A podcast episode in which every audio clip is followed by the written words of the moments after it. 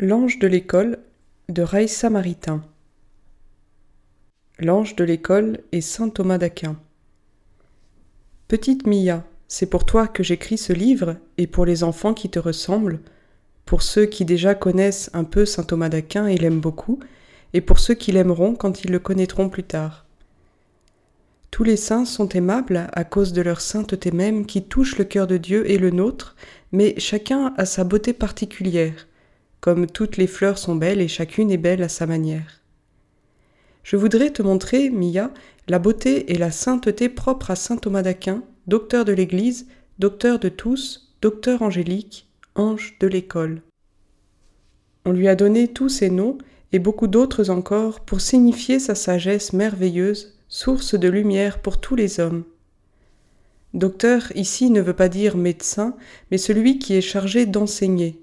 Ange signifie messager de Dieu. Les anges ne sont pas des bébés joufflus ni des chevaliers armés de lances. Ils n'ont ni corps ni tête, ce sont de purs esprits. Toutes les images qui les représentent signifient seulement qu'ils sont beaux, purs, intelligents, forts, ardents dans l'amour de Dieu qu'ils contemplent, dévoués au salut des hommes. Ces purs esprits sont invisibles, mais ce n'est pas seulement ce qui se voit qui existe. Vous ne voyez pas non plus ni n'entendez les ondes qui passent en silence dans le ciel, et cependant, si vous possédez un appareil de TSF, vous entendez chez vous un concert qui se donne à Rome ou à Londres. Toute cette musique est là-bas, et elle est ici en même temps et un message envoyé d'un point quelconque de la terre envahit tout le ciel où rien ne paraît survenir et trouve au milieu de l'océan le navire auquel il est destiné. Cependant les ondes sont encore matérielles, les anges immatériels, plus invisibles que les ondes et plus rapides que l'éclair, portent à la terre les messages de Dieu. Saint Thomas, à vrai dire, n'était pas invisible, il était même de haute et large stature, mais comme un ange, il est pur et fort et messager de la divine lumière. Il a été chargé d'un message spécial pour ceux qui s'appliquent à l'étude, pour ceux qui de tout leur cœur aiment la vérité et la cherchent, désirent la connaître et la servir. Sa fête ne donne pas lieu dans les paroisses à des cérémonies particulières, mais dans les séminaires et les universités catholiques, elle est célébrée avec une grande solennité. Le matin, un beau et ample sermon est prononcé en l'honneur du saint, et l'après-midi ont lieu des réjouissances bien studieuses. Devant toute l'assemblée des professeurs et de leurs disciples, deux étudiants se livrent un grand combat d'éloquence et de science, l'un soutenant le oui, l'autre le non. C'est ce qu'on appelle une dispute scolastique, la seule dispute où chacun est bien poli et gracieux avec son adversaire. Et quelquefois aussi, ce jour-là, on donne des concerts et des représentations théâtrales en l'honneur de saint Thomas. L'école. Pour devenir savant et sage, il faut commencer par l'école des petits enfants. Aimes-tu l'école, Mia? Combien je l'ai aimée. L'hiver, on m'y conduisait en traîneau, c'était en Russie. Quelle fête Le soleil brille, la neige éblouit les yeux, le froid brûle les joues, et le cœur bat d'un espoir infini. Je vais apprendre à lire, et tout ce qui est écrit est vrai. C'est ce que je croyais. Je sais maintenant que cela n'est pas, mais cela devrait être. La classe est sacrée. La dame de classe est une créature à part, sa tête est pleine de science. Que tout est savoureux et terrible à l'école. Il est terrible de ne pas savoir sa leçon, de ne pas trouver la solution d'un problème. Mais quelle source de joie dans une leçon bien comprise, dans les beaux livres, dans les cahiers rayés et quadrillés, ornés sur la première page d'une image qui est un bouquet de roses en relief ou de myosotis, ou une tête d'ange entre deux ailes. L'atlas de géographie aux grandes pages lisses montre toute la Terre. Elle est belle, multicolore et baigne dans l'eau bleue. Le nom des pays est comme celui des enfants. On l'écrit avec une majuscule. Russie, Asie, France, Paris. À Paris, on ne va pas à l'école en traîneau. Et en Hollande, Mia? Il n'y a pas entre la maison et l'école des terrains non bâtis où l'on puisse voir au printemps le premier brin d'herbe percer la neige et annoncer le dégel. Il n'y a guère de neige à Paris, mais partout le sens des choses est le même. L'école attire par la promesse de vérité, comme le printemps par la promesse des beaux jours. Les maîtres, les maîtresses possèdent et distribuent la science. Ils savent aussi ce qui est bien, ce qui est beau. Ils enseignent des choses certaines et parfaites, la table de multiplication, et puis Corneille et Racine, et le pas d'armes du roi Jean. On grandit, et le désir de savoir augmente, savoir ce qui est et la cause de ce qui est. Alors on commence à suivre des cours à la Sorbonne, rue des Écoles, école pour les grandes personnes entre 17 et 40 ans. Lorsque saint Thomas est venu à Paris pour la première fois, en 1245, la Sorbonne n'existait pas encore, du moins le collège de Robert de Sorbon. L'enseignement universitaire se donnait en différents lieux, chez les dominicains, chez les franciscains, et même dans le cloître de Notre-Dame. Saint Thomas a étudié et puis enseigné au couvent dominicain de Saint-Jacques. Mais il venait de loin, il venait du royaume de Sicile. On faisait beaucoup de chemin au XIIIe siècle, à pied, à cheval ou à dos d'âne. On n'allait pas très vite, mais tout en cheminant, on pouvait méditer et prier.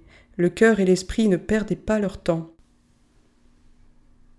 Enfance. Saint Thomas est né en 1225 au château de Roccasecca, près de Naples, véritable forteresse perchée au sommet d'une roche escarpée et aride. Son père, le comte Landolphe d'Aquin, était un arrière-neveu de l'empereur Frédéric Barberousse. Sa mère, Théodora de Théâtre, était de race normande, famille noble et guerrière dont Thomas a hérité une disposition aux vertus magnanimes disposition que sa grande âme a transformée, aidée de la grâce, en la noblesse de la sainteté et en courage spirituel. Car nous devons à nos parents les commencements de notre corps et à Dieu notre âme qui met son empreinte sur cet héritage et construit les corps de génération en génération. Voilà donc l'âme de notre petit Thomas au travail. Dieu qui le prédestine à une grande sainteté sourit à sa manière divine en le voyant dans l'avenir tel que les peintres le représenteront plus tard, avec un haut bonnet de docteur, une auréole autour de la tête, un soleil sur la poitrine et la somme théologique entre les bras. Et Dieu veut sans tarder donner à son entourage un signe de sa sainteté future, une de ces choses que les mères gardent dans leur cœur comme un trésor et racontent ensuite à leurs meilleurs amis. Il arriva donc que sa mère étant à Naples, se rendit au bain avec d'autres nobles dames. L'enfant l'accompagnait porté par la nourrice. Pendant qu'on le déshabillait pour le mettre au bain, Tommaso étendit la main, ramassa un morceau de papier qui traînait là et le serra fortement. Lorsque sa nourrice voulut le lui ôter, l'enfant se mit à pousser de grands cris, tant et si bien qu'il fallut, en le baignant, lui laisser sa petite main fermée sur le papier. De retour à la maison, malgré ses cris, sa mère lui ouvrit la main. Le papier contenait l'Ave Maria, la salutation de l'ange à la Vierge glorieuse. La grâce divine a-t-elle dès lors fait goûter au petit enfant qui ne savait pas lire combien le Seigneur est doux? Goûtez et voyez combien le Seigneur est doux, dit l'Écriture. Et douce sa sainte mère et pleine de joie la prière qui les nomme tous les deux. Il est permis de le croire. Dieu se fait volontiers connaître en cette manière au cœur pur. Et le bébé innocent attendait-il de tout morceau de parchemin écrit la même joie? Toutes les fois que pour une raison ou une autre il se mettait à pleurer, raconte Guillaume de Tocco, son premier historien, aucune caresse de la nourrice ne parvenait à l'apaiser. Seul réussissait à sécher ses larmes un morceau de parchemin écrit. Et aussitôt il se mettait à le dévorer.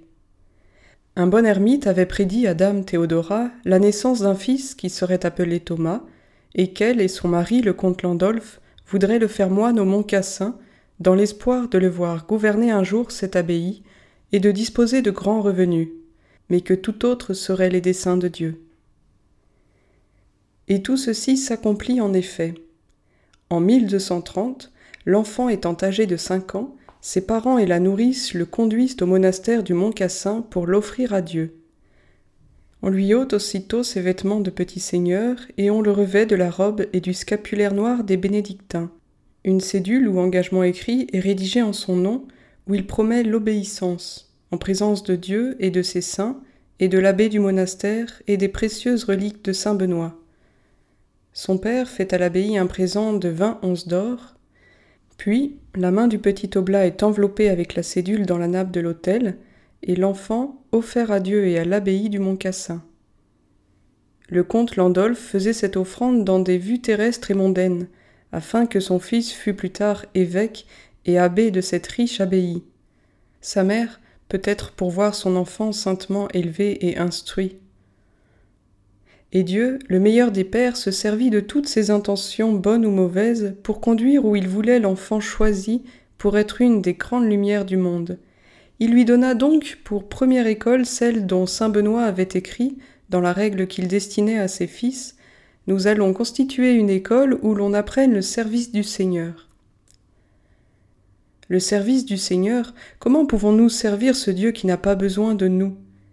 En ne mettant pas obstacle à sa volonté très bonne par une volonté mauvaise, en recevant de lui tout le bien qu'il désire nous donner, et cela se fait par l'obéissance à ses commandements, et cette obéissance conduit à la perfection de la sainteté, qui est amour de Dieu et du prochain, douceur et humilité du cœur. Écoute, ô mon fils, les préceptes du Maître et incline l'oreille de ton cœur. Reçois volontiers l'avertissement d'un Père plein de tendresse et accomplis-le efficacement, afin que le labeur de l'obéissance te ramène à celui dont t'avait éloigné la lâcheté de la désobéissance. Quoi de plus doux pour nous, frères très chers, que cette voix du Seigneur qui nous invite? Voici que dans sa bonté, le Seigneur lui-même nous montre le chemin de la vie. Tu reconnais ici, Mia, petite oblate, la règle de saint Benoît. Tommaso, à cinq ans, l'ignore encore. Son école, si sainte qu'elle soit, commence aussi par l'alphabet. Mais le vieux moine chargé de son éducation, et qui remplace sa nourrice, lui apprend à prier, en napolitain sans doute, peut-être aussi en latin. Et le petit oblat assiste aux offices du jour. Sous son capuchon pointu, il suit la longue file des moines qui se rendent au cœur. Et il écoute avec une immense curiosité ces hommes noirs qui chantent comme des anges et répètent sans cesse le nom du Seigneur. Domine Deus, Domine Deus. Ces mots reviennent si souvent que toute la psalmodie en semble composée. Deus in adiutorium meum intende, domine ad adiuvandum me festina. Ô Dieu, venez à mon aide, Seigneur, hâtez-vous de me secourir. Par ce cri débutent toutes les prières du jour, et du matin au soir, sept fois les chants reprennent, monotones et variés comme les vagues de la mer. L'âme des moines s'élance et se retire. Elle s'élève vers Dieu par l'amour et l'admiration, et se retire en soi-même par une juste crainte.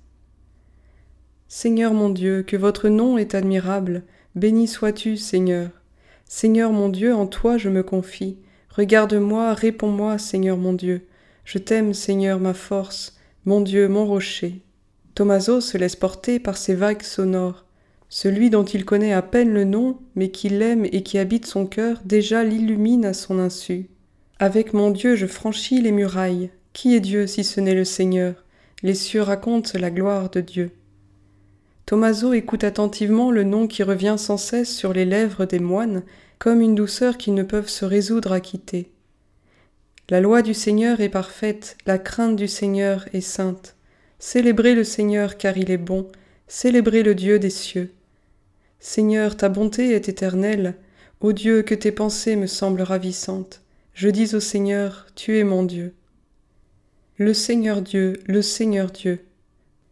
Et un jour, Tommaso, revenant du cœur, pose à son vieux maître cette question que le maître a retenue, à laquelle il a répondu sans doute en la manière que pouvait comprendre un petit enfant, qu'il a redite, qui est parvenue jusqu'à nous, question à laquelle saint Thomas devait répondre plus tard, de manière à contenter Dieu lui-même par l'œuvre de son génie et de sa sainteté.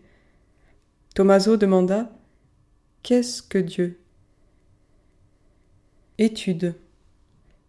Le petit Thomas commençait donc à méditer en lui-même. Il fut un enfant studieux, silencieux, dévot dans l'oraison.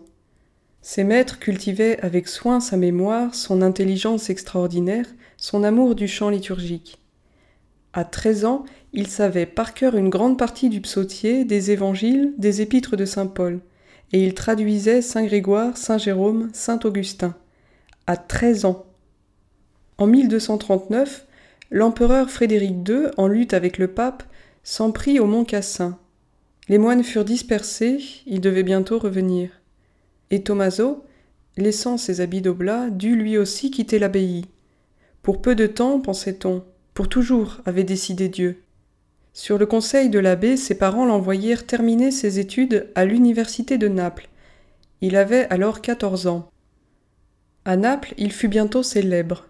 Son génie commence à être si brillant et son intelligence si perspicace, écrit Tocco, qu'il répète aux autres étudiants les leçons de ses maîtres d'une manière plus élevée, plus profonde et plus claire qu'il ne les a apprises de leur bouche. Un jour, un frère de l'ordre des prêcheurs vit par trois fois une auréole de rayons de soleil s'échapper de la face de Thomas, illuminant au loin le visage de tous. L'innocence de l'enfant commençait à se transformer en sainteté, et Dieu allait lui montrer bientôt ce qu'il aurait à faire pour lui et à souffrir. Les dominicains ou frères prêcheurs avaient établi à Naples en 1231 une école publique de théologie incorporée à l'université. C'est là que Thomas d'Aquin les connut. Cet ordre, fondé au début du XIIIe siècle par saint Dominique, était voué à l'enseignement de la théologie et à la prédication. L'Église, comme un arbre vigoureux, pousse sans cesse des rameaux neufs et garde vivaces les vieux rameaux. C'est ainsi qu'elle tire de son trésor des choses anciennes et nouvelles.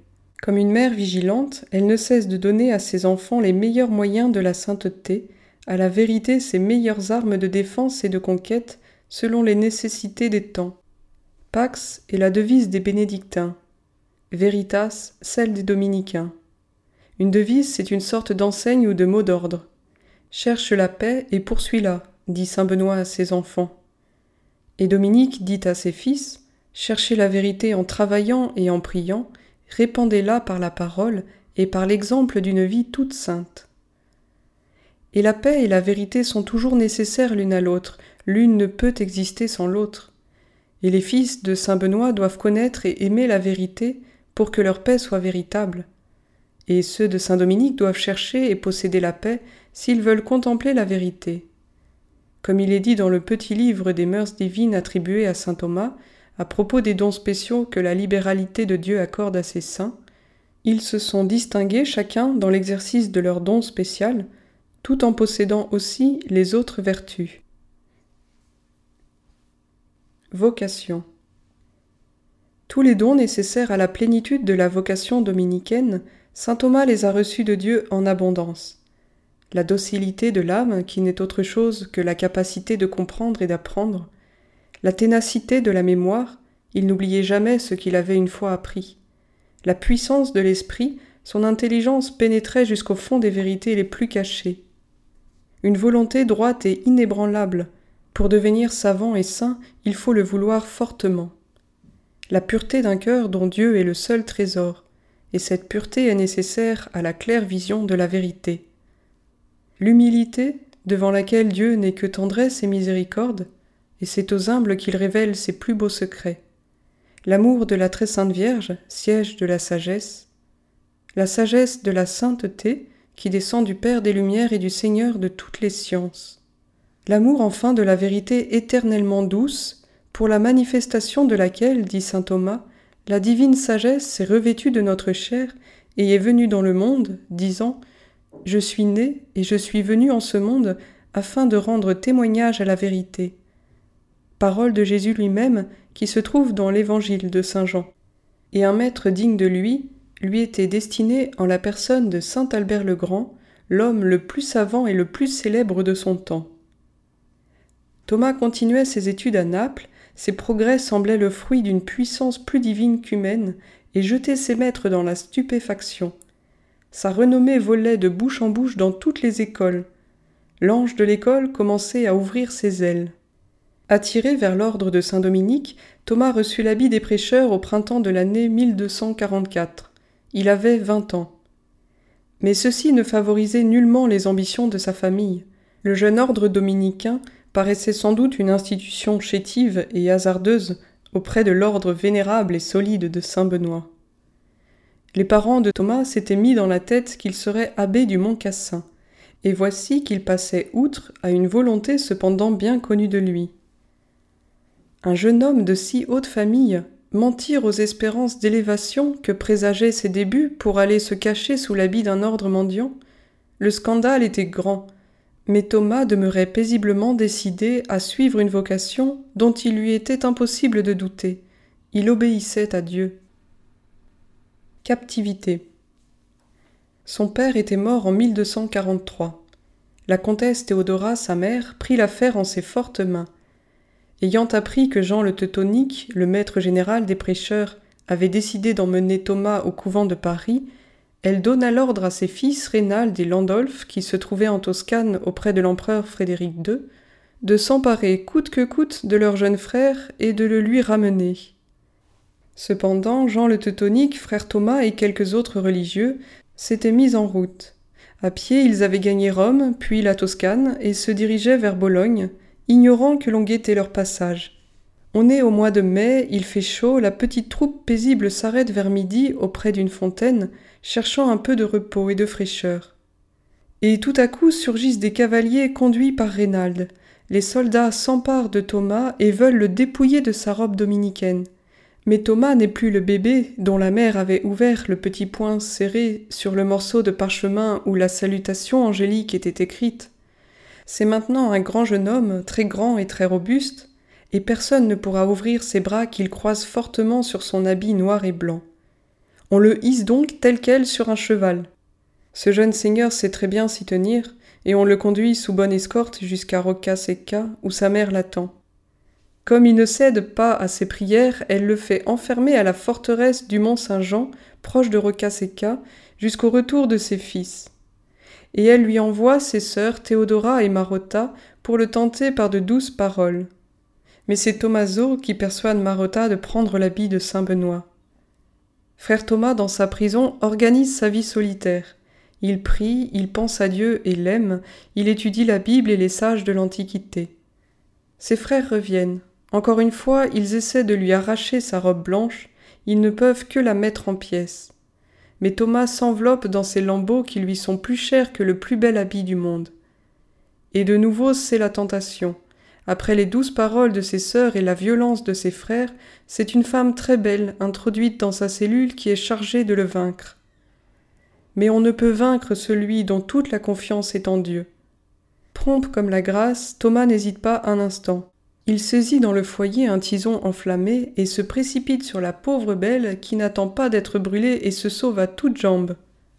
Saint Thomas fait avec le tison une grande croix sur le mur, et il prie le Seigneur crucifié de le garder contre tous les attraits de ce monde au service de la seule vérité. Et tandis qu'il priait en pleurant, il s'endormit soudain. Et voici que deux anges lui furent envoyés du ciel pour lui donner l'assurance que sa prière avait été exaucée et il lui mit autour des reins une ceinture blanche pour signifier sa pureté angélique. Plus tard, saint Thomas confia ce secret à son cher compagnon Réginald, qui le fit connaître à son tour pour la gloire de Dieu et pour la recommandation du saint. L'été de l'an 1245 tirait à sa fin. La captivité de Thomas se prolongeait. Ses frères étaient partis rejoindre l'armée impériale. Pendant que le maître général faisait des démarches auprès du pape Innocent IV pour sa libération, Thomas et le vieux frère Jean de Saint-Julien, qui l'avait reçu dans l'ordre et le visitait souvent, si souvent même que les geôliers finirent par le garder captif lui aussi quelque temps, frère Jean donc et frère Thomas conçurent le projet d'une évasion. Et un beau jour, ou plus probablement une belle nuit, Thomas s'enfuit par la fenêtre de sa cellule en se laissant glisser le long d'une corde. En bas l'attendaient Jean de Saint-Julien et quelques religieux.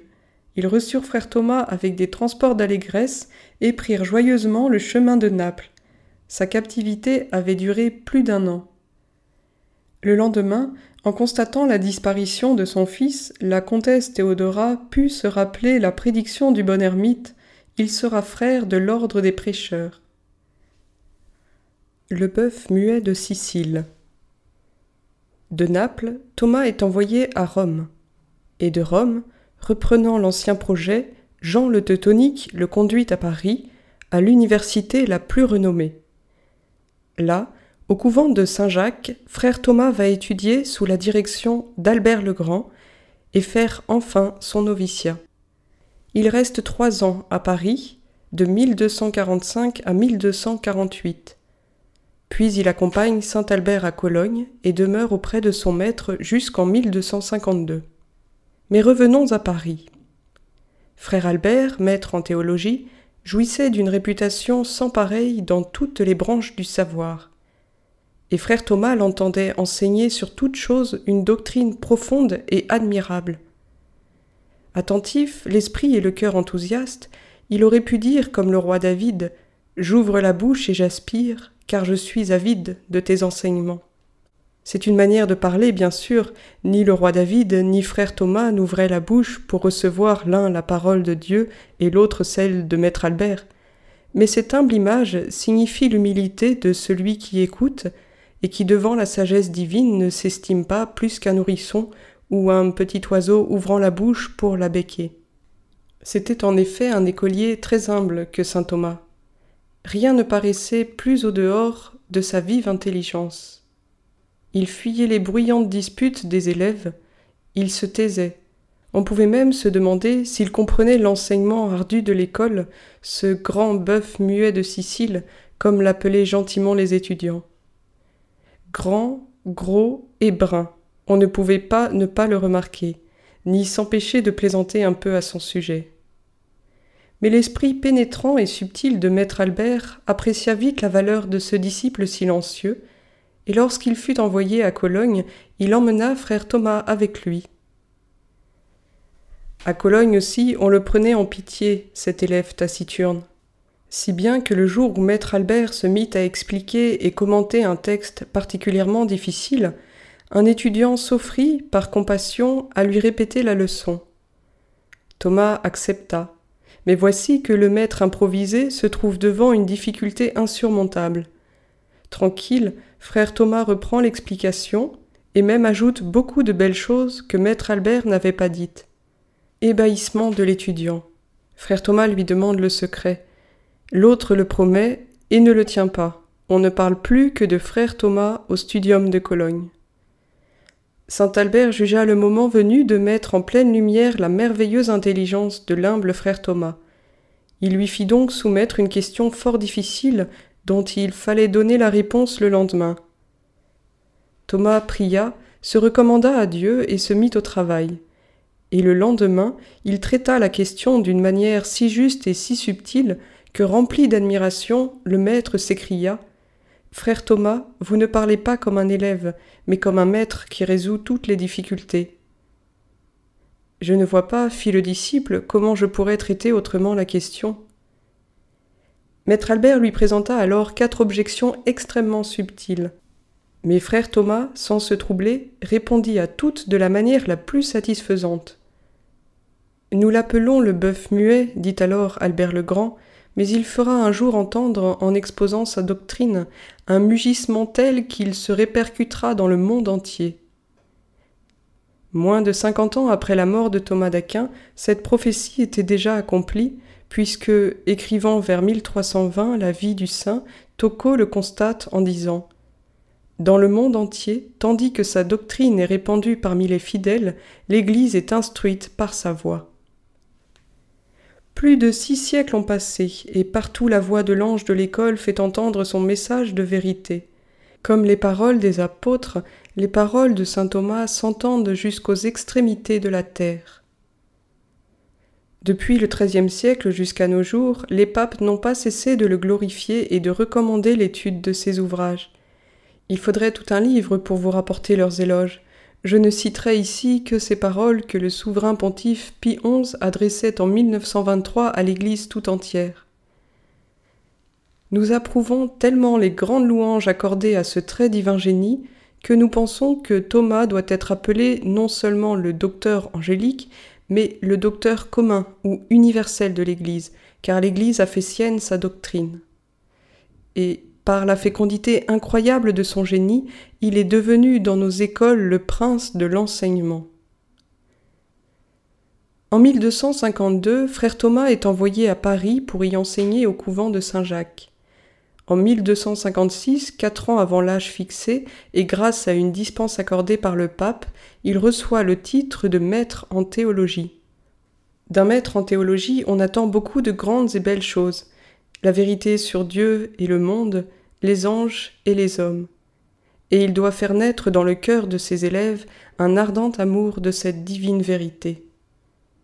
Le très jeune maître Thomas s'effraie devant la grandeur de la tâche, il crie vers Dieu.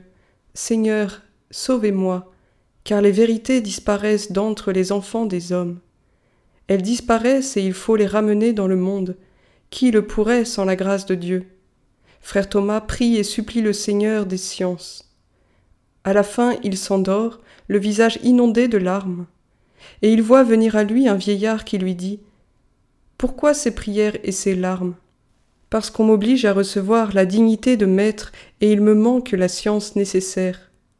Je ne sais pas non plus quelle thèse développer pour ma réception. Reçois en paix la charge de maître, lui dit le vieillard vénérable. Dieu est avec toi. Pour ta thèse ne développe que ces paroles. De sa haute demeure il arrose les montagnes, la terre se rassasie du fruit de ses œuvres.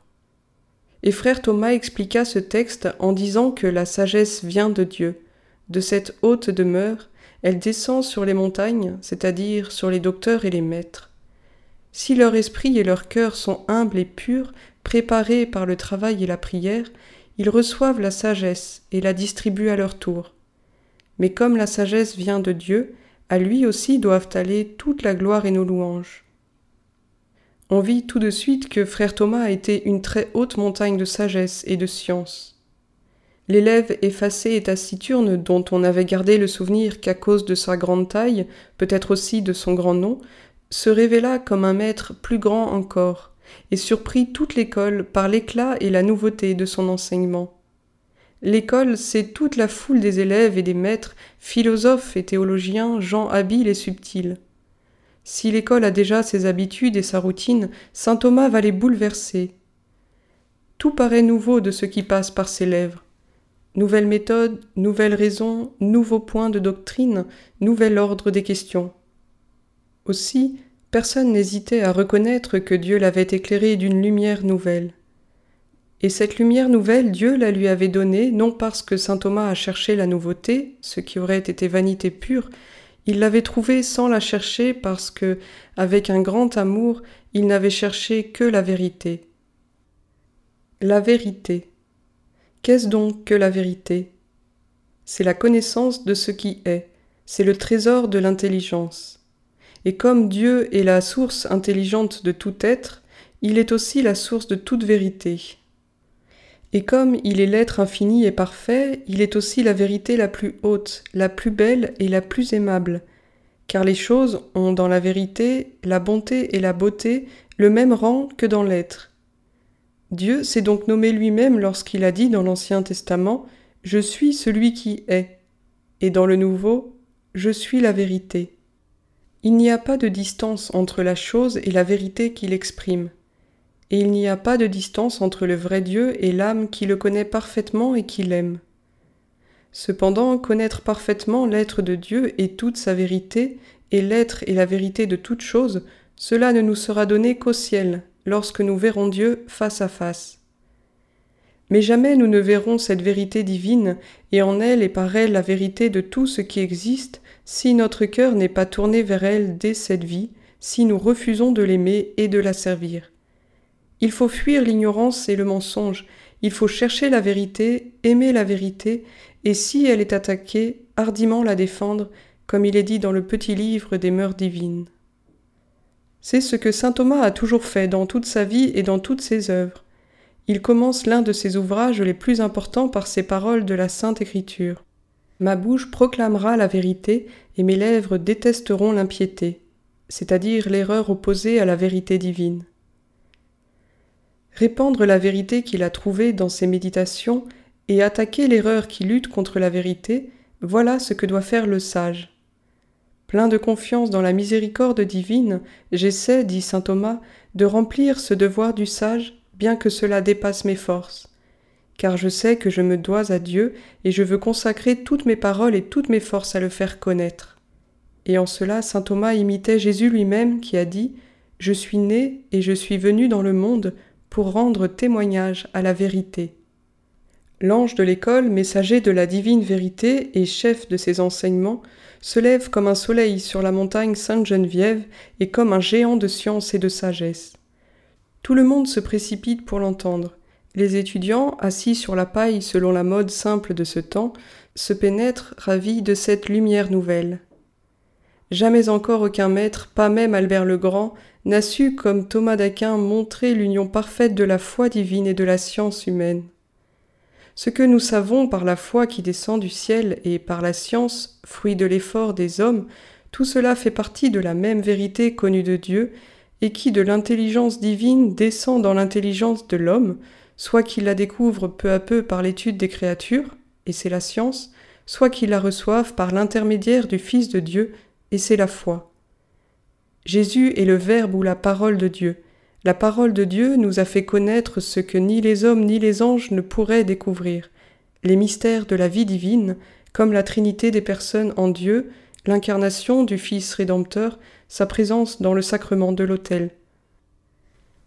Avant la naissance de Jésus, de grands philosophes païens, dont quelques-uns d'entre vous connaissent déjà les noms, Platon, Aristote, Plotin, avaient consacré leur vie à la recherche des vérités les plus hautes que la raison peut atteindre, et ils en avaient connu de très belles, mais elles étaient incomplètes, mêlées d'erreurs, et du reste les philosophes ne s'entendaient pas entre eux.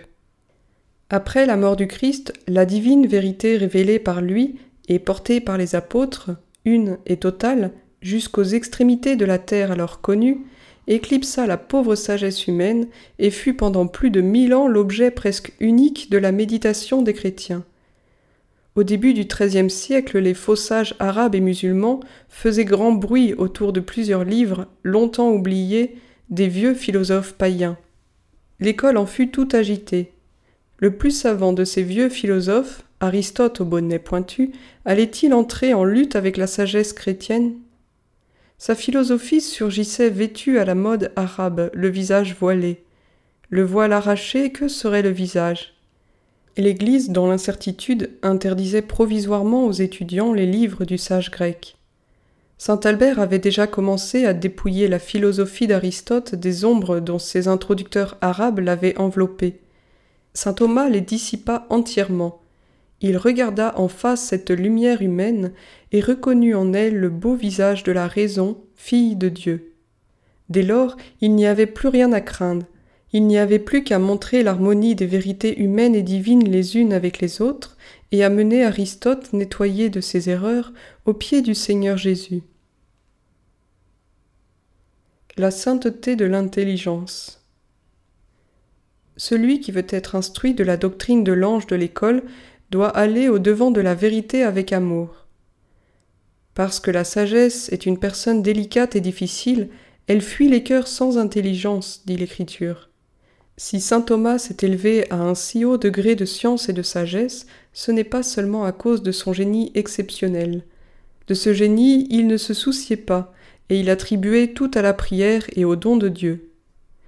Pendant qu'il vivait, mon maître m'a empêché de révéler les choses admirables dont j'avais été témoin à son sujet, disait après la mort du saint frère Réginald, son compagnon fidèle. L'une de ces choses est qu'il a acquis sa science par le mérite de la prière, car chaque fois qu'il voulait étudier, enseigner, écrire ou dicter, il allait d'abord prier en répandant des larmes, et par le mérite de cette prière, étant avant l'oraison dans l'incertitude, il s'en revenait instruit. Voilà pourquoi on a pu dire que la sainteté du docteur angélique était la sainteté de l'intelligence. La sainteté, on voit tout de suite ce que ce mot signifie, il suffit de le prononcer. C'est la perfection de l'âme, l'amour immense de Dieu et du prochain, la pureté, l'humilité, la douceur du cœur, la bonne volonté. L'intelligence, qui ne sait que c'est une lumière, la lumière de l'âme à travers les apparences, elle éclaire le fond des choses, et on sait. On sait que Dieu existe, qu'il est bon, qu'il est la vérité même, et qu'il est digne d'amour. On sait beaucoup d'autres choses de la terre et du ciel. Sans l'intelligence, nous ne pourrions rien apprendre, rien savoir, comme sans nos yeux, nous ne pourrions connaître la lumière et les couleurs. La mauvaise volonté, le mensonge, la paresse, l'orgueil, la gourmandise, tous les grands péchés éteignent le feu et la lumière de l'intelligence. Ceux qui les accueillent dans leur âme portent des lampes vides, et la vérité ne brille pas sur elles. Au contraire, la sagesse grandit avec la sainteté. L'ange de l'école, saint Thomas d'Aquin, élève son esprit vers Dieu seul. C'est là son unique souci. De toutes ses forces, il veut le connaître parce qu'il l'aime et pour le mieux aimer encore. Le connaître mieux pour le faire connaître et le faire aimer de tous les hommes. Telle était sa vocation. Il l'accomplissait parfaitement. Et l'éternelle douceur de la divine vérité l'enveloppait et se répandait autour de lui comme la chaleur autour du soleil, si bien que sa seule vue, disait-on, procurait déjà une grande consolation. L'activité de son intelligence était prodigieuse. Il savait par cœur toute la Bible et les plus beaux écrits des pères de l'Église. Aucun ouvrage des philosophes ne lui était inconnu. Il n'écrivit pas moins de 85 ouvrages de philosophie et de théologie. Cependant, il trouvait le temps d'enseigner et de prêcher et de faire de longs et lents voyages, allant à pied ou à dos d'âne, d'Italie en France, de France en Allemagne, d'Allemagne en France et en Italie, et d'Italie en France, et de France en Italie plusieurs fois encore. La lumière surabondait en lui, sa main n'aurait pas été assez prompte pour écrire les pensées qui se formaient dans son esprit avec une si grande rapidité, une si grande facilité, qu'il paraissait ne faire que révéler ce qu'il avait recueilli du ciel, du trésor de l'esprit de sagesse aux formes multiples. Aussi avait-il l'habitude de dicter à la fois et sur des sujets différents à deux ou trois secrétaires, parfois même à quatre ou cinq, comme lorsqu'à Rome il dicta en trois ou quatre jours un livre de deux cent cinquante pages. Les plus connus et les plus importants de ces ouvrages sont La Somme contre les gentils, La Somme théologique et l'Office du Saint-Sacrement qu'il composa à la demande du pape Urbain IV. Jésus est la vérité. Jésus est aussi l'Eucharistie. C'est le même Jésus que saint Thomas a glorifié par toutes ses œuvres. L'Office du Saint-Sacrement.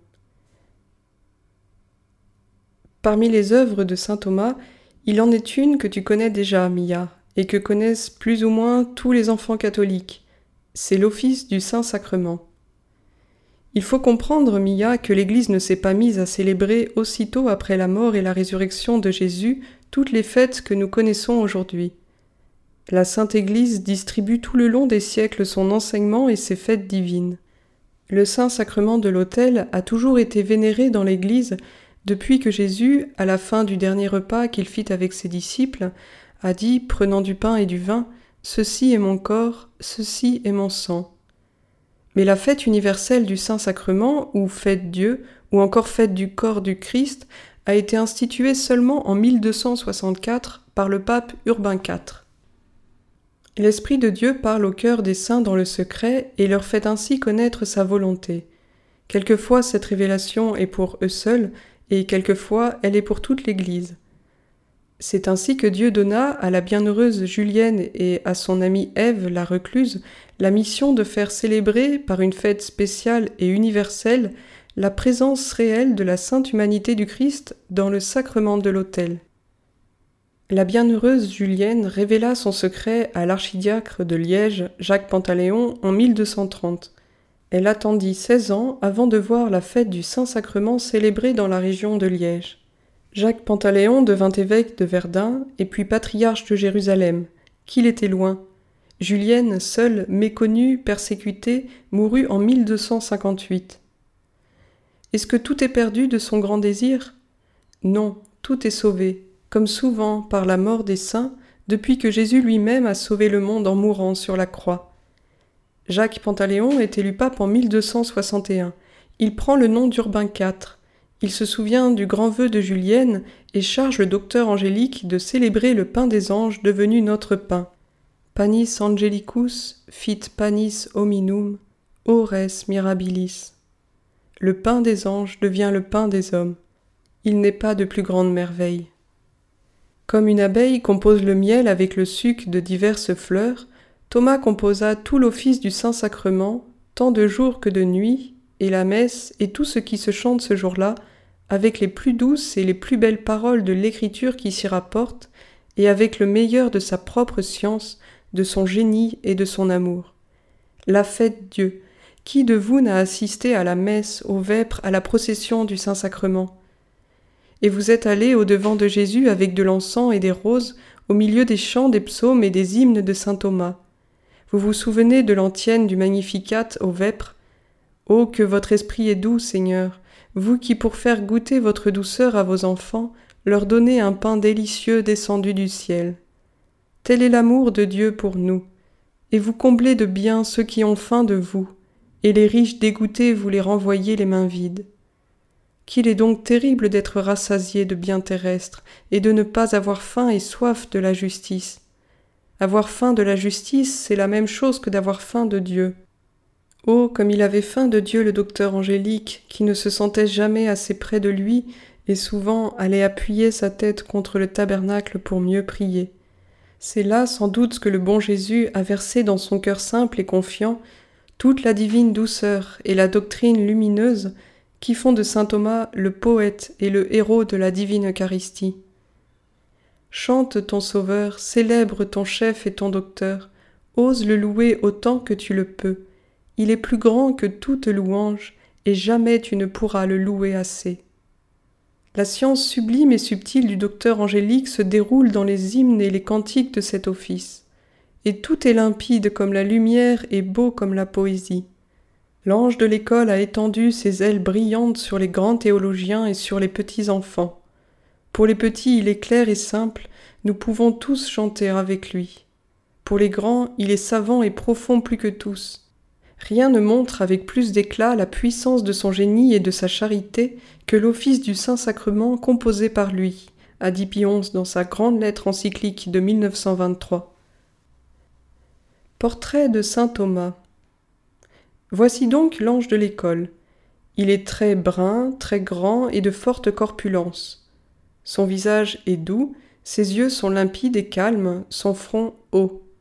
Sa bouche est fine et sinueuse, les coins des lèvres relèvent un peu, comme les ailes déployées de la colombe.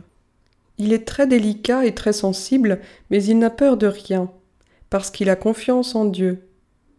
Dans les plus grands dangers, il est demeuré tranquille, se couvrant du signe de la croix et disant Dieu est venu dans la chair, Dieu est mort pour nous. Le filet d'argent. Le frère Guillaume de Tocco avait été chargé d'écrire la vie de Thomas d'Aquin. Tout en écrivant, il le priait de l'aider dans son travail, en l'éclairant du haut du ciel. Alors lui fut montré en songe un filet d'argent et d'or et de pierres précieuses serties dans les nœuds du filet. L'argent, c'est la merveilleuse intelligence de saint Thomas, tous les dons de son génie, et l'or, c'est son amour de Dieu, de la vérité et des âmes. Intelligence et amour ont tissé le filet qu'il a jeté, pécheur angélique, dans l'océan immense de l'être et il a ramené la vérité qui brille en ses écrits, multiples et variés comme la couleur des pierres précieuses. Elle signifie aussi l'éclat de sa sainteté, toutes les vertus qui l'ont rendu si aimable. La charité du saint. Plus que tout au monde, il a aimé le Seigneur Dieu, il lui a donné sa vie tout entière. Il n'a travaillé que pour le Seigneur, il n'a parlé que de Dieu aux hommes, et il a grandement aimé son prochain. Il nous a tous aimés puisqu'il distribue à ceux qui le désirent le pain de la sagesse et de la science. Parce que l'homme ne vit pas seulement de ce pain que vend le boulanger, mais aussi de vérité divine et humaine. À ceux qui l'ont connu, il n'a pas seulement donné de beaux sermons et de beaux livres, mais aussi son cœur, son dévouement, son amour.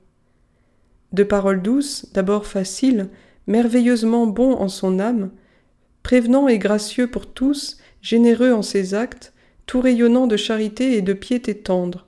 Tel était saint Thomas. Personne ne pouvait l'approcher sans recevoir une grâce de joie spirituelle. C'est le témoignage de ceux qui l'ont connu. Le miracle des roses et de l'étoile. Il donnait aux pauvres tout ce dont ils pouvaient disposer, ne gardant rien de superflu et même ne gardant rien pour le lendemain, s'il savait que quelqu'un se trouvait dans la misère.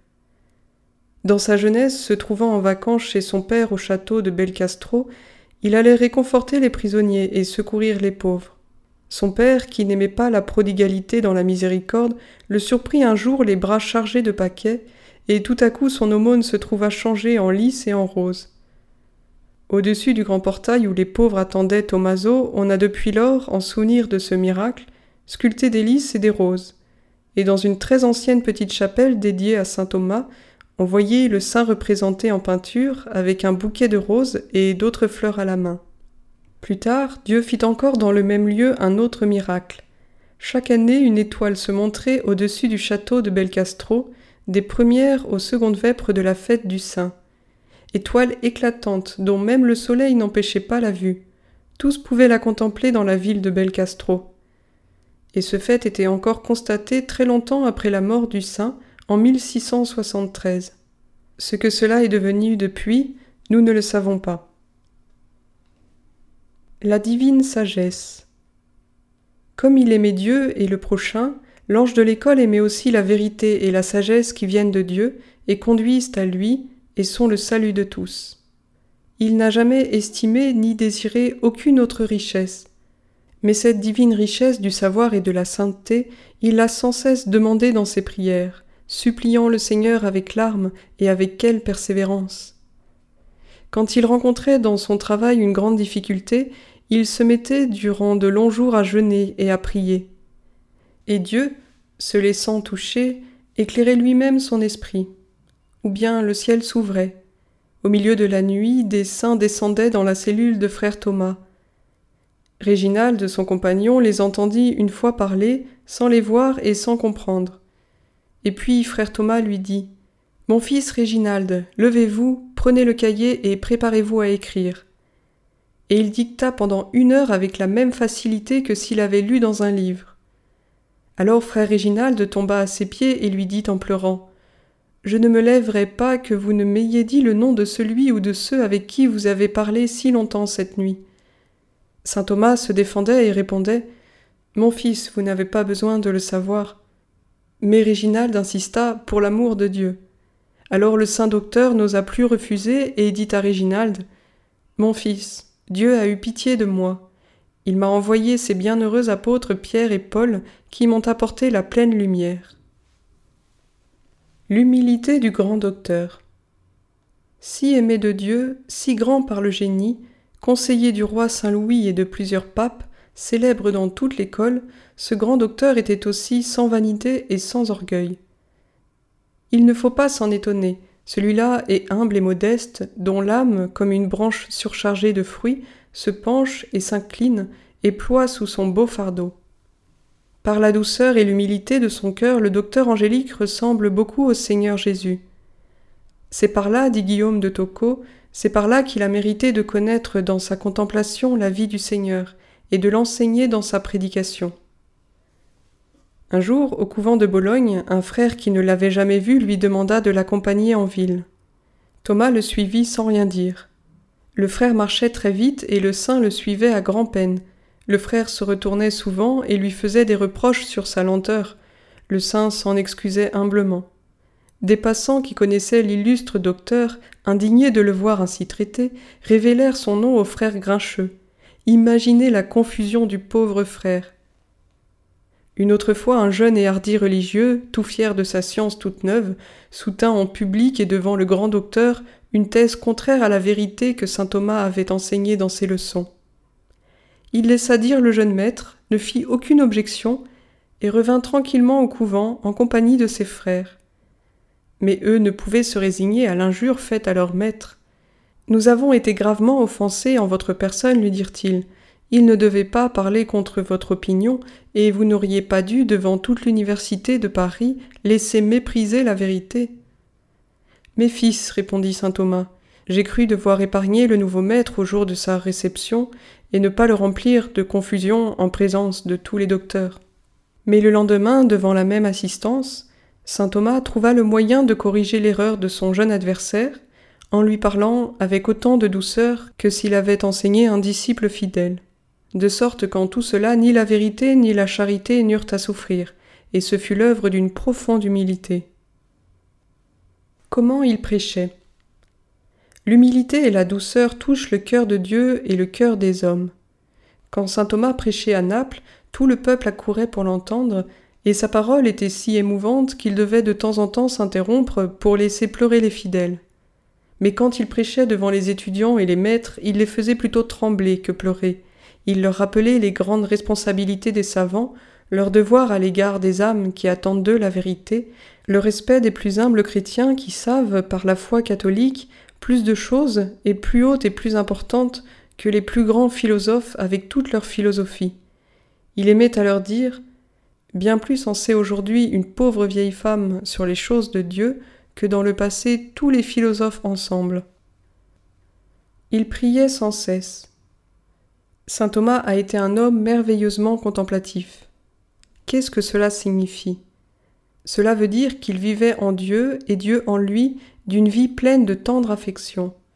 Son âme, son intelligence, son cœur, sa volonté étaient largement ouverts vers le ciel, et il en recevait la lumière comme du soleil, la grâce comme la rosée, et toute sa vie fut comme un jardin rempli des fleurs et des fruits les plus variés. Il priait sans cesse.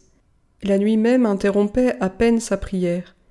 Il disait la Sainte Messe avec un si grand amour pour Jésus que, se souvenant de sa douloureuse passion, très souvent il fondait en larmes et pleurait si longtemps que ses frères devaient s'approcher de lui et le toucher pour qu'il revînt à lui et continuât la messe. Combien était profonde sa dévotion au Saint-Sacrement, vous le savez déjà. C'est ce grand amour de l'Eucharistie et la connaissance exceptionnelle que Dieu lui avait donnée de ce mystère de la foi qui lui ont permis d'écrire l'office du Saint-Sacrement. C'est près de l'autel qu'il allait chercher la lumière. La tête appuyée contre le tabernacle, il se tenait là avec beaucoup de larmes et de grands sanglots, puis il revenait à sa cellule et continuait ses écrits. Il a beaucoup pleuré. N'êtes-vous pas étonné que l'on fasse un mérite à saint Thomas de tant de larmes? Les parents et les maîtres n'encouragent cependant guère les enfants à pleurer. Mais c'est qu'il y a toutes sortes de larmes, comme il y a des eaux plus ou moins pures et limpides. Certaines larmes viennent de la colère, de la rage, de l'envie, de la méchanceté. Elles sont mauvaises. D'autres sont causées par la souffrance, la peine, la douleur. Elles appellent la compassion. Il y en a dont la source est l'admiration des choses grandes et belles, parfaites, ou la pitié, ou l'amitié, et de telles larmes sont bonnes. Mais il y a aussi des larmes qui sont un don de Dieu. On dit le don des larmes. Leur source est la grâce elle-même, la divine charité qui fait le cœur généreux et tendre, aisément touché par la beauté, la vérité et la bonté de Dieu, par les souffrances de Jésus et la peine des hommes. Les larmes de l'ange de l'école étaient un don de Dieu. Ces saintes distractions.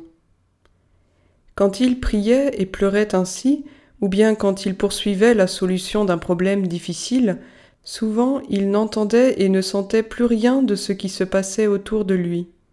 Ainsi, un jour, à la table du roi Saint Louis, les deux saints assis l'un près de l'autre, frère Thomas, oublieux et des circonstances et du lieu, frappa tout à coup sur la table en s'écriant À présent, c'en est fait de l'hérésie des manichéens.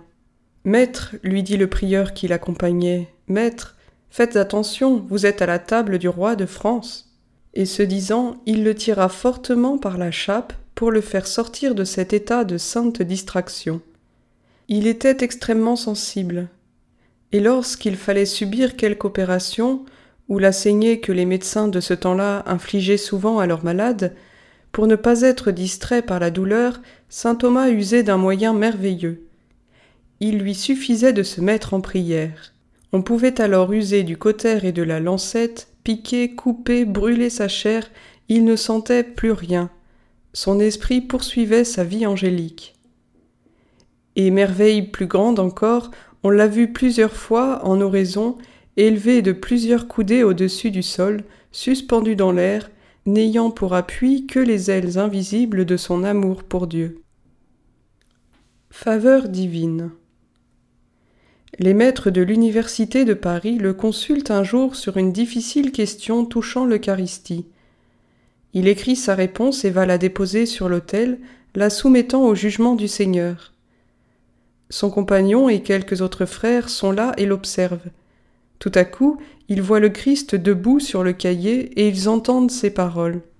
Tu as bien écrit de ce sacrement de mon corps, et tu as bien, et avec vérité, résolu la question qui t'était proposée, selon qu'il est possible d'en avoir l'intelligence sur la terre.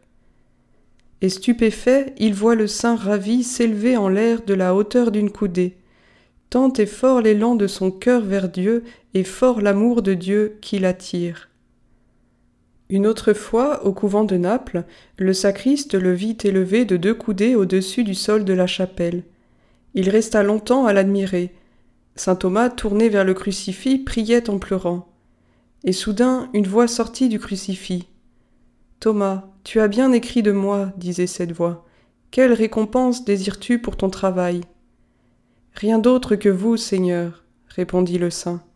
Il écrivait alors sur la passion et la résurrection du Christ. Pour la fête de Noël, saint Thomas recevait toujours quelques beaux présents de l'enfant Jésus. Une fois, ce fut la conversion de deux juifs de Rome qu'il rencontra chez un cardinal. Frère Thomas, fit le cardinal, dites quelques-unes de vos bonnes et saintes paroles à ces deux juifs endurcis. Frère Thomas leur parla, et dès qu'il eut commencé, ils se sentirent transformés.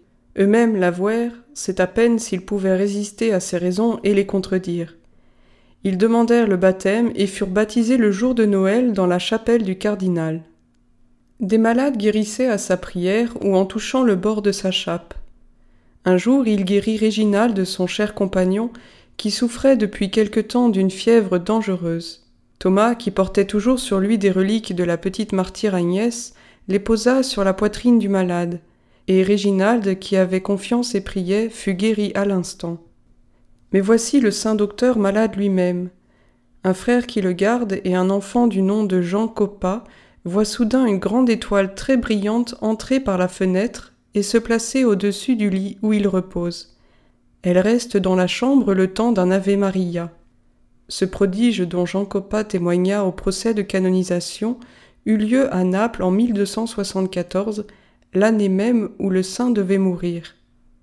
Un peu avant, le 6 décembre 1273, il eut une longue extase, c'est-à-dire que Dieu attira à lui toute l'attention et toute l'affection de son âme, et il le retint longtemps comme une mère retient son enfant dans ses bras et le serre contre son cœur. Réginald, qui n'aimait pas voir son maître l'oublier plus que de raison, et qui avait peut-être un peu peur aussi de le voir mourir, le tira indiscrètement par sa chape. Le saint revint à lui, mais à partir de ce jour il cessa d'écrire et de dicter. Réginald se désolait et lui disait Comment pouvez-vous abandonner une œuvre si considérable que vous avez entreprise pour la louange de Dieu et l'illumination du monde Je ne puis plus, lui répondait le maître. Je ne puis plus, Réginald. De telles choses m'ont été révélées que tout ce que j'ai écrit me semble de la paille. Maintenant j'espère de la bonté de mon Dieu que la fin de ma vie suivra de près celle de mes travaux. Saint Thomas parle ainsi sans amertume, il n'y a que douceur en lui. Depuis le 6 décembre surtout, il est comme imprégné de la douceur de Dieu, il est comme ébloui par la vision de sa beauté. Un peu de la beauté divine lui a été montrée, et toute la beauté de ce monde en a été éclipsée à ses yeux. Les chefs-d'œuvre des hommes, les manuscrits les plus précieux, et même les chefs-d'œuvre de Dieu, les fleurs, le soleil, le ciel étoilé, ont perdu pour lui tout leur charme. Et l'œuvre à laquelle il a voué sa vie, que Dieu a voulu, que Dieu a béni, où Dieu a collaboré par sa grâce aux travaux du saint, répondant par le don de la lumière et de la vérité à ses prières et à ses larmes, même cette œuvre ne peut plus le retenir. Incomplète à nos yeux, aux yeux de Dieu elle est achevée. Frère Thomas le sent, bientôt Dieu lui dira de venir, bientôt il entrera dans la joie du Seigneur. Il n'a plus rien à faire ici-bas, le saint a hâte de mourir. Mort de saint Thomas. Appelé au concile de Lyon par le pape Grégoire X, parce qu'il était considéré comme un des hommes les plus saints et les plus sages du monde, Frère Thomas se met en route, encore une fois, par obéissance. Il obéit au pape et il obéit à Dieu. Il se met en route pour Lyon, si affaibli, si malade, et il se met en route pour le ciel. C'était le même chemin. Il s'arrête en passant chez sa nièce, la comtesse Françoise, qui habite le château de Faenza, en Campanie. Mais il n'y reste que quatre jours. Terrassé par la maladie, il demande qu'on le porte non loin de là, au monastère bénédictin de Sainte-Marie de Fossanova. En entrant, il s'appuya de la main au mur et dit Voici le lieu de mon repos pour l'éternité. J'y habiterai car je l'ai choisi. Saint Benoît avait accueilli Tommaso, petit enfant de cinq ans, au monastère du Mont Cassin. Saint Benoît encore accueillait à Fossanova le grand docteur qui allait mourir.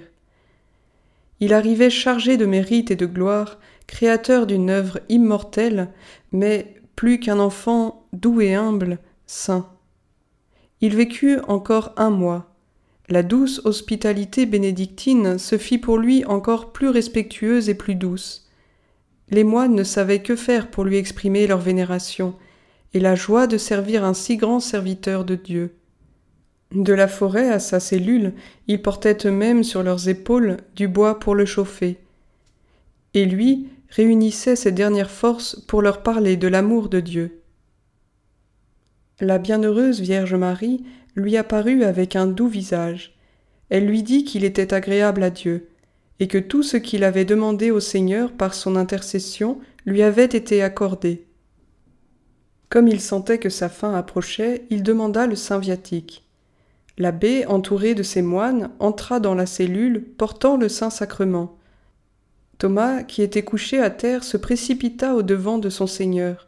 Le visage baigné de larmes, il laissa éclater son amour, disant Je te reçois, pris de mon salut, je te reçois, compagnon de ma vie sur la terre. Toi, pour l'amour de qui j'ai étudié, veillé, travaillé, toi que j'ai prêché et enseigné. Jamais je n'ai rien dit contre toi, mais si je l'ai fait, c'est à mon insu et par ignorance. Je le laisse à la correction de la sainte Église romaine, dans l'obéissance de laquelle je quitte à présent cette vie. Regardant l'hostie divine, il dit encore et répéta plusieurs fois Vous êtes le roi de gloire, ô Christ, vous êtes le Fils éternel du Père. Puis il communia pour la dernière fois et pleura abondamment. Le lendemain, il reçut l'extrême onction et mourut quelques instants après. C'était le 7 mars 1274. Le Seigneur a merveilleusement glorifié son saint. Une comète qui depuis trois jours brillait au-dessus du monastère disparut le jour même où mourut le docteur Angélique. Le sous-prieur du monastère vint appuyer ses yeux malades contre le visage du saint, et à l'instant il fut guéri. Ce fut le premier miracle qui suivit la mort de saint Thomas. Il y en eut ensuite un très grand nombre, je vous parlerai de quelques-uns d'entre eux. Au milieu de la désolation générale, il fut enterré dans l'église du monastère. À Ratisbonne, saint Albert, son vieux maître, apprit par une vision la mort de son disciple si aimé. Ses compagnons le virent tout à coup fondre en larmes. Je vous annonce, leur dit-il, de douloureuses nouvelles. Frère Thomas d'Aquin, mon fils dans le Christ, qui fut la lumière de l'Église, vient de mourir. Et depuis ce jour, chaque fois que le nom de saint Thomas était prononcé devant lui, il pleurait et disait Il a été la fleur et la gloire du monde. Environ sept mois après la mort du saint, l'abbé de Fossanova voulut changer le lieu de sa sépulture, et il fit ouvrir son tombeau en secret.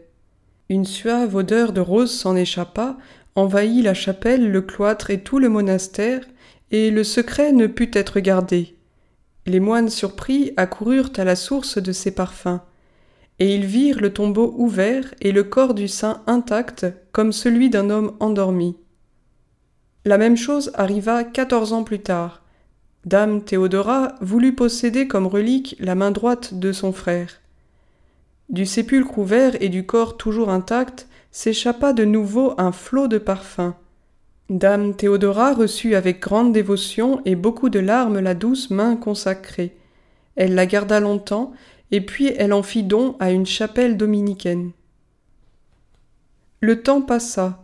L'ange de l'école avait depuis quarante-deux ans déjà rejoint les cœurs célestes des élus, lorsqu'un visiteur de la chapelle demanda au frère qui la gardait de lui en montrer les reliques. Il les vénéra toutes très pieusement, mais ne fit que rire et se moquer devant la main de saint Thomas. Aussitôt il fut saisi d'un mal étrange, il se mit à trembler et sa tête enfla. Terrifié, il reconnut son erreur, se confessa et revint baiser avec respect la main qu'il avait bafouée. La douce odeur qui s'en exhala le guérit et le pénétra tout entier, et sa personne et ses vêtements. Tous ceux qu'il rencontrait ensuite admiraient cette bonne odeur et lui en demandaient la cause. Ce fut la seule pénitence du pauvre clerc. Il dut chaque fois raconter sa faute d'irrévérence, sa maladie étrange, sa guérison subite, le miraculeux parfum de la main toujours intacte. Et il glorifiait ainsi le saint que Dieu célébrait par tant de prodiges. Et un grand nombre de malades qui l'invoquaient dans leurs prières ou qui visitaient son tombeau étaient miraculeusement guéris. Un jour, des messagers qui portaient au pape des documents concernant les miracles attribués à frère Thomas d'Aquin traversaient les Alpes au-dessus de Lausanne. Une mule chargée d'un lourd fardeau glissa et tomba et roula tout le long d'un rocher très élevé et finalement se jeta sur des roches pointues, dont Matthieu, l'un des envoyés, invoqua le secours du saint, et l'on vit la mule se promener saine et sauve au fond du précipice. La charge qu'elle portait ne s'était pas même déplacée. D'autres messagers, portant eux aussi au pape Jean XXII des témoignages écrits sur la vie et les miracles du docteur Angélique, se trouvaient un jour sur une galère qui faisait voile de Naples à la curie romaine. Le vent, d'abord favorable, fit place à l'ouragan, et au milieu d'une affreuse tempête, la galère était poussée vers un récif. Un des marins se mit à crier très fort aux frères messagers. Priez vos saints, car la galère va se briser dans un instant contre le roc. Les frères de tout leur cœur se tournèrent vers la Reine des cieux et le bienheureux Dominique, mais surtout ils supplièrent saint Thomas. Alors tout changea, un vent nouveau se mit à souffler, et la galère courant vers la mer libre fut sauvée d'un péril certain. Le pape inscrit Thomas d'Aquin au nombre des saints. En ordonnant l'enquête sur les vertus et les miracles du grand docteur, le pape Jean XXII avait dit Nous croyons que frère Thomas est glorieux au ciel, parce que sa vie fut sainte et que sa doctrine est à elle seule un miracle. Puis, devant une assemblée de cardinaux, lançant à sa droite et à sa gauche un regard doux comme un rayon de soleil, il avait parlé en ces termes. Vénérable frère, ce sera une grande gloire pour nous et pour l'Église si nous pouvons inscrire ce serviteur de Dieu parmi les saints, car à lui seul il a plus illuminé l'Église que tous les autres docteurs réunis. Et dans une seule année on profite plus à la lecture de ses écrits qu'on ne le ferait en étudiant toute sa vie les autres théologiens. L'enquête est terminée. De nombreux miracles ont été constatés avec certitude. La sainteté de vie de frère Thomas d'Aquin est attestée par beaucoup de témoins. L'histoire de sa vie est écrite et l'enquête sur les miracles a été conduite par Guillaume de Tocco, qui dans sa jeunesse a lui-même connu frère Thomas. Tocco aussi a recueilli le témoignage de Réginald, le fidèle compagnon du saint. Tout est prêt, la parole est au souverain pontife. Alors, par une lettre datée du 18 juillet 1323 et adressée à l'Église tout entière, une telle lettre prescrivant le culte d'un nouveau saint s'appelle une bulle de canonisation. Alors le pape Jean XXII proclama la sainteté de frère Thomas d'Aquin, et il fixa sa fête au septième jour de mars. La fête du 7 mars. Canonisé en 1323, saint Thomas d'Aquin reçoit le 11 avril 1567 le titre rare de docteur de l'Église, et le 4 août 1880, le pape Léon XIII le donne pour patron à toutes les écoles catholiques. Dates importantes dont un écolier chrétien peut garder le souvenir, même s'il n'est pas fort en histoire. Une fois par an, au moins, il est bon de se les rappeler, en célébrant avec amour et piété la fête du Saint, le 7 mars. Aimons l'ange de l'école comme l'Église l'aime. Ce qu'elle pense des saints qu'elle célèbre, elle nous le dit par l'office et la messe qu'elle fait composer en leur honneur. Lisons donc ensemble la messe de saint Thomas d'Aquin. Vous la trouverez dans votre missel s'il n'est pas excessivement petit et abrégé. J'espère que votre missel est complet et je ne veux pas copier ici cette messe tout entière. Mais en voici le début. Le prêtre monte les degrés de l'autel après le confiteor, se place du côté de l'épître, et pensant à saint Thomas, il dit Au milieu de l'Église, le Seigneur lui a donné la parole pour enseigner et pour prêcher. Il l'a rempli de l'esprit de sagesse et d'intelligence, il l'a couvert de gloire. Puis il lit, comme si le saint parlait par sa bouche, ces versets tirés de l'Écriture. J'ai désiré l'intelligence, et elle m'a été donnée. J'ai invoqué le Seigneur et l'esprit de sagesse est venu en moi. Et j'ai préféré la sagesse aux royaumes et aux trônes, et j'ai méprisé les richesses. j'ai résolu de prendre la sagesse pour ma lumière, parce que sa clarté ne peut s'éteindre. J'en fais part à tous, et je ne cache pas les biens qu'elle renferme, parce qu'elle est un trésor infini pour les hommes. Et ceux qui l'ont reçue sont devenus les amis de Dieu, et ils resplendissent des dons de la science. À présent, le prêtre se tient du côté de l'Évangile, et cette fois, comme parlant au nom de Dieu lui-même, il lit dans Saint Matthieu Vous êtes le sel de la terre, vous êtes la lumière du monde que votre lumière luise devant les hommes, afin que, édifiés par vos bonnes œuvres, ils glorifient votre Père qui est dans les cieux.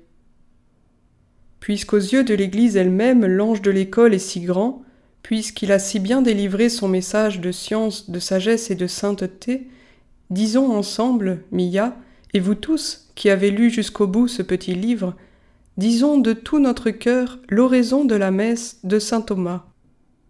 Ô Dieu, qui illuminez votre Église par la science admirable de votre bienheureux confesseur Thomas, et qui la rendait féconde par sa sainte activité, accordez-nous la grâce d'avoir l'intelligence de ce qu'il a enseigné et d'accomplir à son exemple ce qu'il a pratiqué.